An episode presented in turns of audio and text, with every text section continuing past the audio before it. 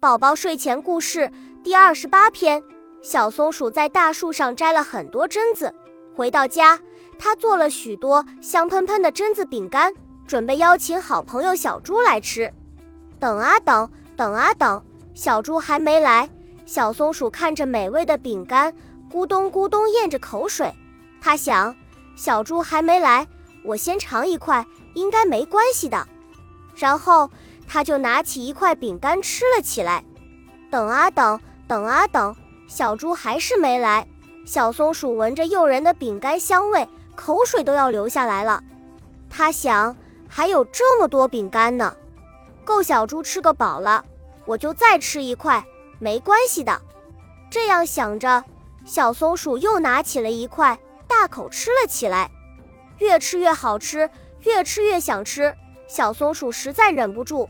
一块、两块、三块、四块，不知不觉，竟然把饼干全部吃完了。等到小松鼠吃饱了，才发现一块榛子饼干也没有了。